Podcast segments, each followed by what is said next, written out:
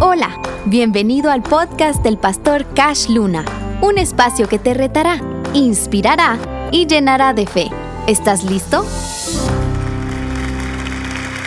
En Primera de Tesalonicenses 5, 23 leo, y el mismo Dios de paz, ¿Dios de qué? ¿Dios de qué?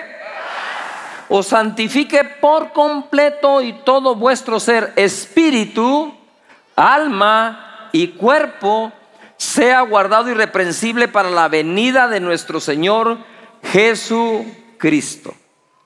Di conmigo fuerte, espíritu, alma, cuerpo. Creo que necesitamos una sanidad completa. Pero no es casualidad que quien escribe dice, y el, y el Dios de paz Cuando nuestro espíritu, alma y cuerpo, los tres, viven en armonía, lo que tienes es paz. Lo repito, cuando nuestro espíritu, mente y cuerpo, los tres, viven en armonía, lo que se produce es qué? Es paz. Le quiero contar esto. Estábamos en un hotel, estábamos eh, ministrando la unción del Espíritu Santo, cuando de pronto veo que una mujer, cuatro o cinco filas después de donde yo estaba, levanta sus manos y yo veo que sus manos tienen todos sus dedos torcidos, totalmente torcidos. Era una artritis severa. Yo la veo y le digo, se sana en el nombre de Jesús. Y los dedos se enderezaron, pero fue una cosa impresionante ante los ojos de todos, se enderezaron. Y todo el mundo, wow, y yo, mm", y oigo a la voz del Espíritu Santo que me dice, dile que perdone. Y entonces vengo yo y le digo, dice el Espíritu de Dios que perdones. Y en ese momento la mujer empieza a llorar con rabia. Y los dedos se volvieron a torcer. Los beneficios del perdón, que es de lo que he venido hablando, incluye la sanidad física, la sanidad corporal, que es importante que nosotros lleguemos a tener.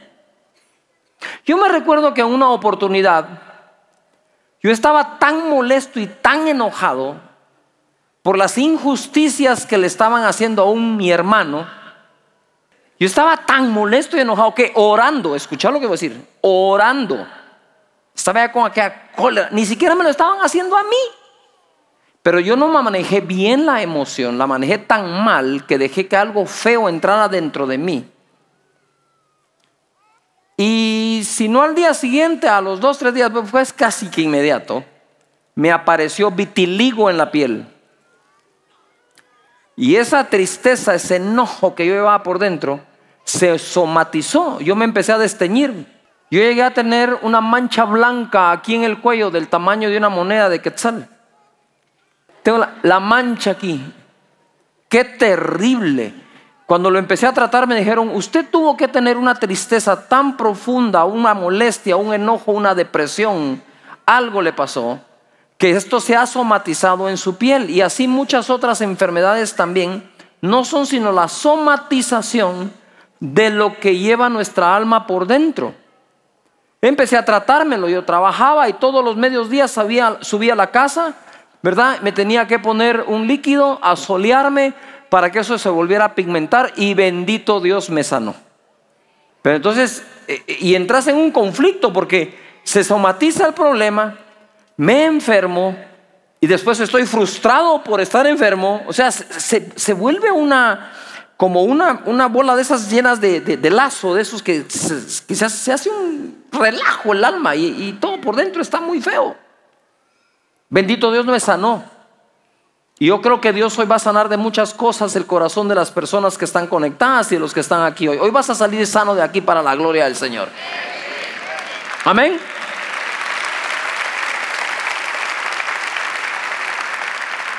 Isaías capítulo 61, verso 1, leo, el Espíritu de Jehová, el Señor está sobre mí, porque me ungió Jehová, me ha enviado a predicar buenas nuevas a los abatidos, a vendar, todos digan vendar, a los quebrantados de corazón, a publicar libertad a los cautivos y a los presos a apertura de cárcel. Voy al verso 3, a ordenar, digan ordenar, que a los afligidos, de Sión se les dé gloria en lugar de ceniza, óleo de gozo en lugar de luto, manto de alegría en lugar de espíritu angustiado.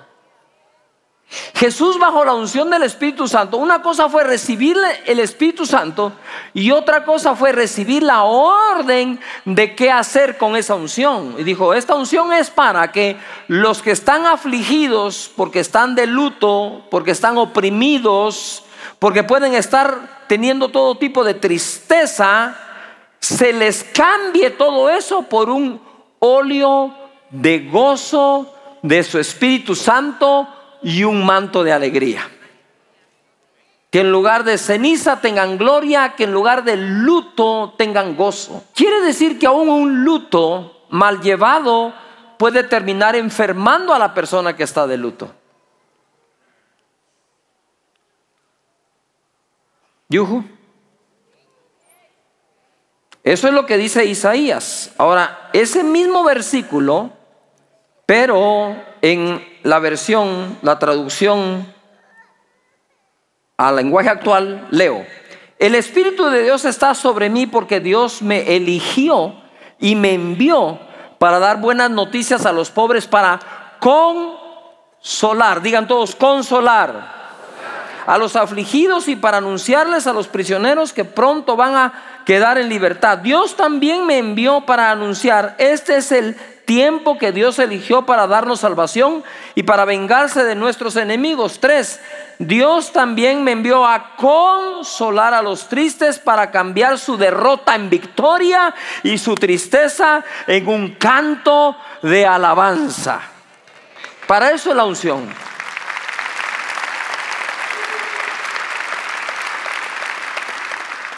Ahora voy a leer lo que, lo que Jesús dijo de este pasaje en Lucas 4:18.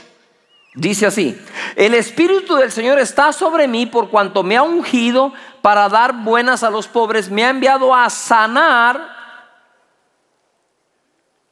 ¿Me ha enviado a qué? A sanar. Dice lo mismo y luego dice a poner en libertad a los oprimidos.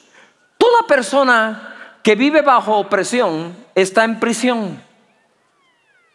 Y hoy el Señor quiere librarte de esa prisión, quitándote toda opresión. Ahora quiero que repitan estas tres palabras conmigo. Vendar, consolar y sanar. Ahora, Él mandó a vendar a los quebrantados, dice Isaías, a los quebrantados de corazón. ¿Cómo vendo el corazón? Aquí hay una figura, ¿se recuerdan del buen samaritano? El buen samaritano se acercó a un hombre que los ladrones lo habían golpeado.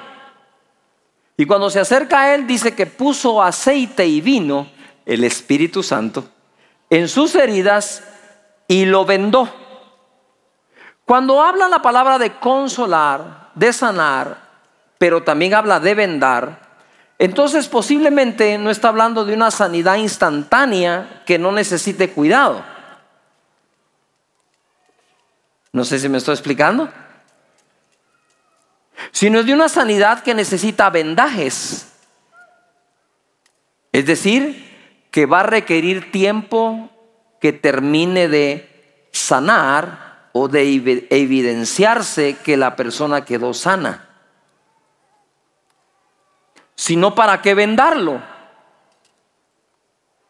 Entonces cuando hemos sufrido la pérdida de un ser querido y hemos entrado en luto, la pérdida de una empresa, la pérdida de un matrimonio, la pérdida de un hijo, cualquier tipo de pérdida, es como entrar en un luto. Pero a los que están de luto, dice Jesús, les va a dar un óleo de gozo y de alegría. Pero a ese que está de luto, que está quebrantado de corazón por sus penas, Él lo va a vendar y va a requerir un tiempo para que sane. Pero si no damos el primer paso hacia esa sanidad, no vamos a sanar nunca. Así que sanar, vendar, consolar, va de la mano. A veces nosotros queremos que los seres queridos que hemos incluso herido nos perdonan y lo hacen, pero no significa que sigan con una herida vendada. ¿Me estoy explicando? Es como la, vez pasada alguien que me pegó una, pero terrible. Yo no sé cómo fue que reaccioné. Me dijo, ay, no, que me perdonaste. Sí, ya te perdoné, pero te quiero explicar esto. Es que vos agarraste un bate y me zampaste un garrotazo en la cabeza. Ya te perdoné. Ah, entonces todavía tengo el chinchón. O sea, espera que se baje el chinchón, pues, ¿va? No sé si me estoy explicando. Claro, tú perdonas al perro que te mordió. Gracias a Dios no te doy rabia. Pero hay que ver que desaparezca la mordedura que está. Claro que nosotros, sí, a veces la gente nos hiere o herimos. Y cuando herimos tenemos que tenerle paciencia al herido.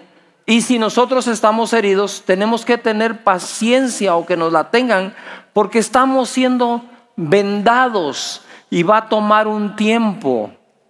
Se llama rehabilitación. ¿Me estoy explicando? Yo no sé de ustedes, pero a mí me han dado uno que otro garrotazo, ¿no lo han notado ustedes?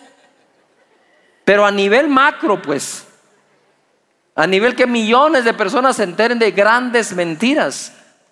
Es feo, es incómodo, pero el Espíritu Santo nos ha dado su óleo para siempre mantener la alegría y el gozo y no amargarnos nunca. ¿Por qué es importante que logremos sanar? Yo entiendo, mira, dice sanar, consolar y vendar. Yo entiendo el poder de la terapia, el poder de la consejería, pero por sobre eso está el ungüento del Espíritu Santo. Yo puedo recibir todo eso, pero si el Espíritu Santo no llega a la raíz del asunto con ese amor que nos tiene, vamos a estar parcialmente sanos. No sé si me estoy explicando. Pero el que puede llegar al fondo de nuestro corazón y sanarnos es Él. Amén.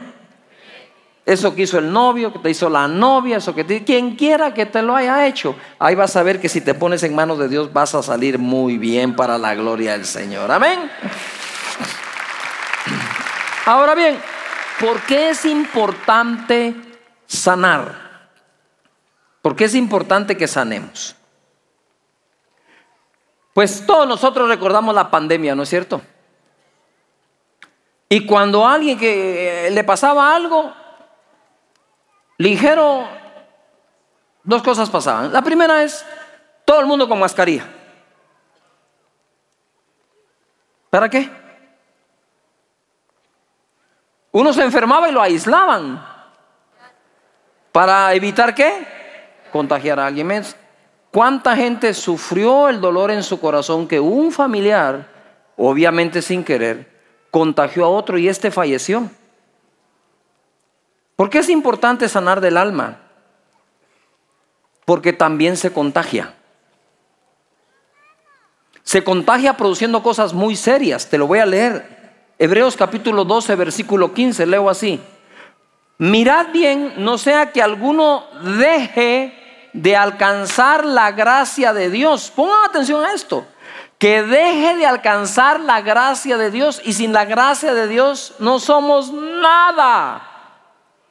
Para que no deje de alcanzar la gracia de Dios, dice que brotando alguna raíz de amargura os estorbe y por ella muchos sean contaminados. Diga conmigo, contagio. Si nos cuidamos de un COVID, tenemos que cuidarnos de la amargura, porque la amargura se contagia.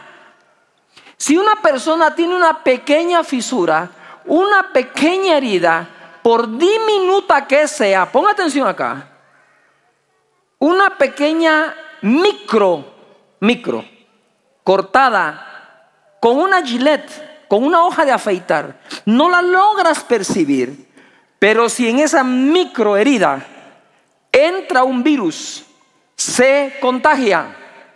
Entonces, ¿qué pasa con el amargado? Es capaz de contagiar a los que tienen micro heridas en su alma, que casi no se notan. ¿Cómo se sabe?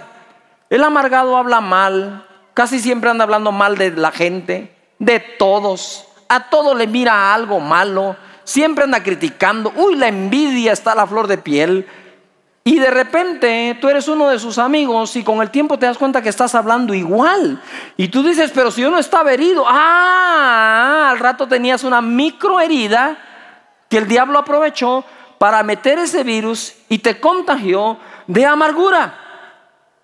Ponga atención, uno empieza siendo herido y uno termina estando amargado. Y el amargado es capaz de contagiar a más personas. Yuhu. ¿Todavía están ahí? Gracias. Pero Hebreos 12:15 en la versión Dios habla hoy, lo voy a leer, dice así, procuren que a nadie le falte la gracia de Dios a fin de que ninguno sea como una planta de raíz amarga que hace daño, ojo,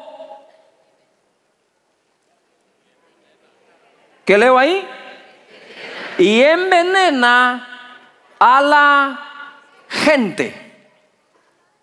¿Ha oído ese dicho? Es que aquel solo veneno tira vos.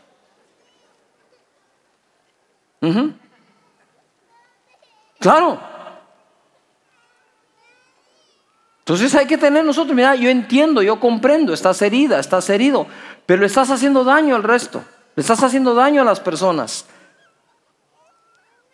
Ay, yo, ¿cómo? Es que cuando uno está amargado, uno no mira cómo está uno. ¿Verdad? Y pasa. Pero esto hay que tratarlo con tanta seriedad como una pandemia, como un COVID, créemelo. Porque una vez se te daña tu interior, se amoló. Mira, la enfermedad normal te puede atacar el estuche, ¿no? Te puede atacar el, el vaso, el frasco, pero la amargura echa a perder el perfume que llevas por dentro. La amargura afecta el contenido, ¿verdad? Por eso hay algunos con un empaque más o menos, pero siempre están sonrientes, siempre están alegres, ¿verdad? Ese, empaque, ese, ese empaque es lo de menos, créemelo. Tú puedes vivir con un gordito, con un bajito, con un flaquito, con un pobre, con un rico, pero lo que no aguantas es un amargado.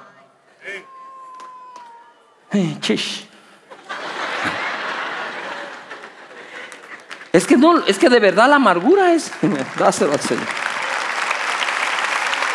Ahora bien, mira, por eso empecé hablando de mi enfermedad, porque yo no soy una persona que no haya pasado por ahí. A mí se, se me somatizó el problema aún en mi piel. No le deseo eso a nadie. Yo que me creí una persona muy saludable del corazón, me di cuenta que todos somos vulnerables. ¿Verdad? Así como a todos nos puede dar gripe, a todos nos puede dar amargura.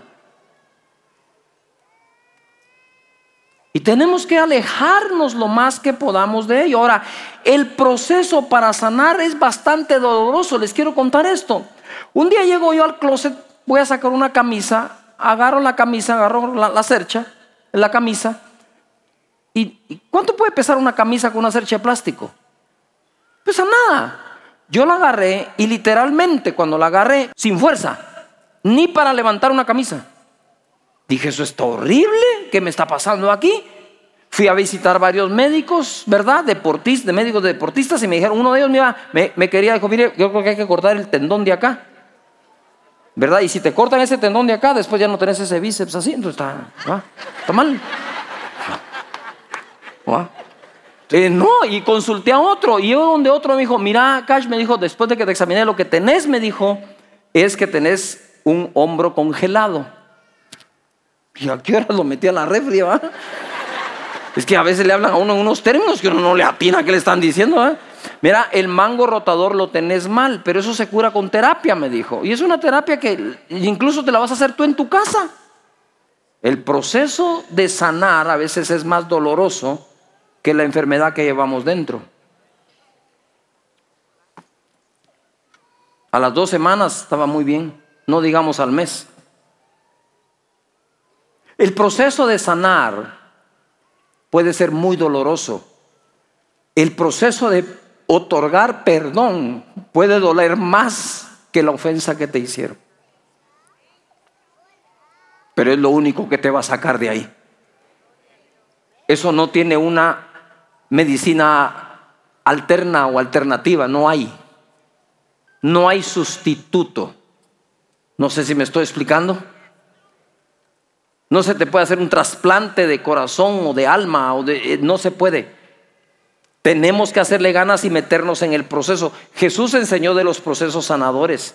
El pueblo de Israel estaba bajo el yugo romano y los romanos tenían varias políticas o leyes o no sé qué era, pero hacían que obligaban a los a los de Israel a hacer algunas cosas. Entonces él, enseñó, cuando te peguen en una mejilla, pone la otra. Si te quieren poner a pleito, dijo Jesús, por la capa, entregarles también la túnica. Y si te obligan a llevar la carga una mía, ve con ellos dos. Yo le decía, Señor, ¿cómo así esto? No lo entiendo yo. ¿Qué, tiene esto de...? Para serle sincero, a mí me marca, me, marca error el, pasaje, porque digo, ¿cómo así? Me, me pegan en una mejilla y pongo la otra. ¿Qué tiene eso de sanador? Y el Espíritu Santo se tomó la molestia de explicarme. Le dijo, cuando te pegan en una mejilla, no solo es la mejilla lo que te arde, te duele el corazón porque te pegaron. Le dije, sí, y ese dolor de corazón solo sale poniendo voluntariamente la segunda. Porque la primera te agarraron de sorpresa. Ahora, poner la segunda, aparte que va a arder la segunda vez. Hijo, ¿se quieren quedar con algo tuyo? Entregar lo demás. ¿Cómo así? Pero es que por eso Jesús es Jesús, ¿verdad? No es cualquier otro. No es uno más. Cuando dice, cuando te obliguen a ir a llevar la carga, una mía, ve con ellos dos. Y cuando nosotros llevamos la carga, una mía, perdónenme, pero a menos de un cuarto de mía, yo ya voy empurrado con la carga de otro, pues, o sea, que se cree este, porque no es cuestión de que tú llegues y le dices, ah, disculpe, señor Romano, ¿usted quisiera que yo le ayude con su carga? Mi sombrero, el romano te decía, ¿me llevas eso?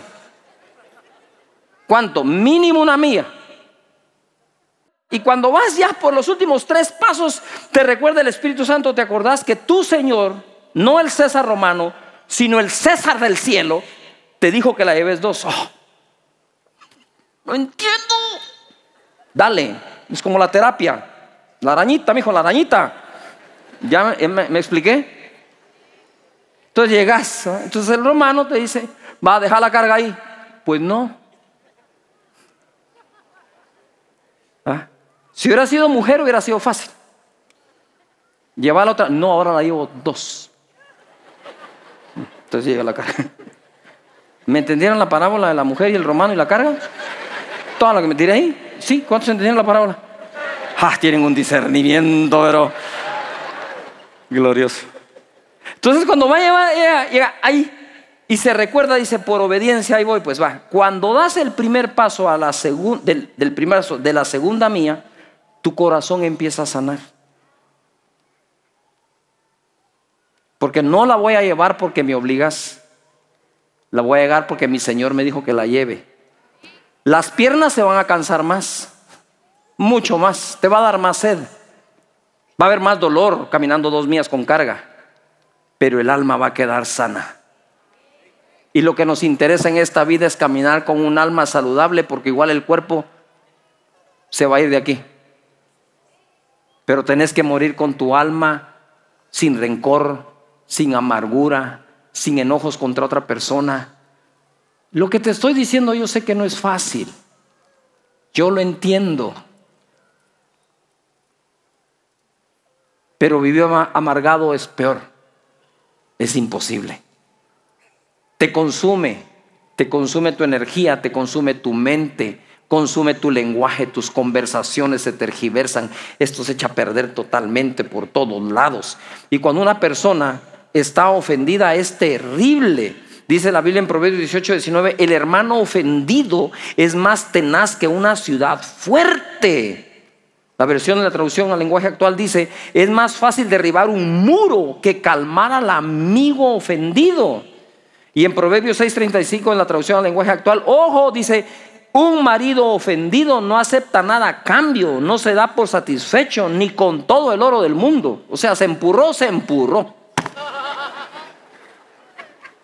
Yo mismo me digo a, mí mismo,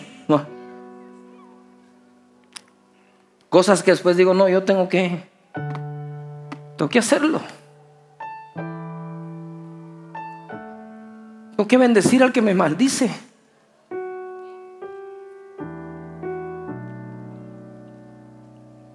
A veces cuesta.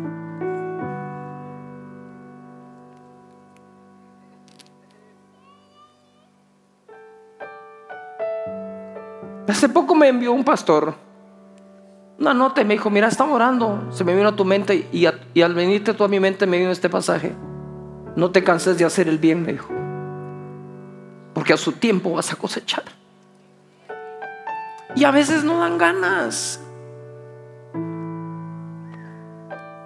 Yo te entiendo. Y por eso te hago bromas para que me, medio te rías en lo que va el tamarindazo.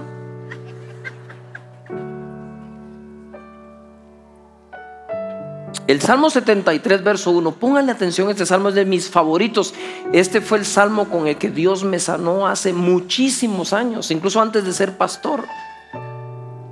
Dice el Salmo 73, ciertamente es bueno Dios para con Israel. ¿Cuántos dicen amén a eso? A ver, ¿cuántos dicen que Dios es bueno con su pueblo? Dice, para con los limpios de corazón. Y mira cómo empieza a hablar este limpio de corazón. En cuanto a mí, voy a hablar de mí, dice. Eso no puede ser una doctrina, esto es un testimonio personal. Dice, en cuanto a mí, casi se deslizaron mis pies, por poco resbalaron mis pasos, o sea, por poco me voy feo. Porque tuve envidia de los arrogantes viendo la prosperidad de los impíos. Porque no tienen congoja por su muerte, pues su vigor está entero. No pasan trabajos como los otros mortales, ni son azotados como los demás hombres. Por tanto, la soberbia los corona, se cubren de vestido de violencia, los ojos se les saltan de gordura logran con creces los antojos del corazón, se mofan y hablan con maldad de hacer violencia, hablan con altanería, ponen su boca contra el cielo y su lengua pasea la tierra. Estaba un poco enojado el hermano. Pero estos a él no le habían hecho nada, aparentemente.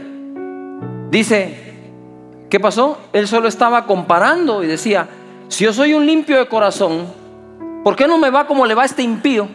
Que prospera en todo lo que hace, que le va bien, que hace le salen los ojos de lo gordo que está. Quiero hacer un paréntesis. Lo que pasa es que en aquel entonces gordura era sinónimo de prosperidad. ¿Me estoy explicando? Y en cierta manera tiene razón porque pues esa pancita se le ha metido billete, ¿va? O sea, no, no sale sola, no sé si me estoy explicando. Pero bueno, haciendo un lado esto, este tipo está, está frustrado de ver que dice el impío, el pecador, el que se mofa, el que dice que va a hacer violencia, el que escupe al cielo, le va bien. ¿Y a mí qué?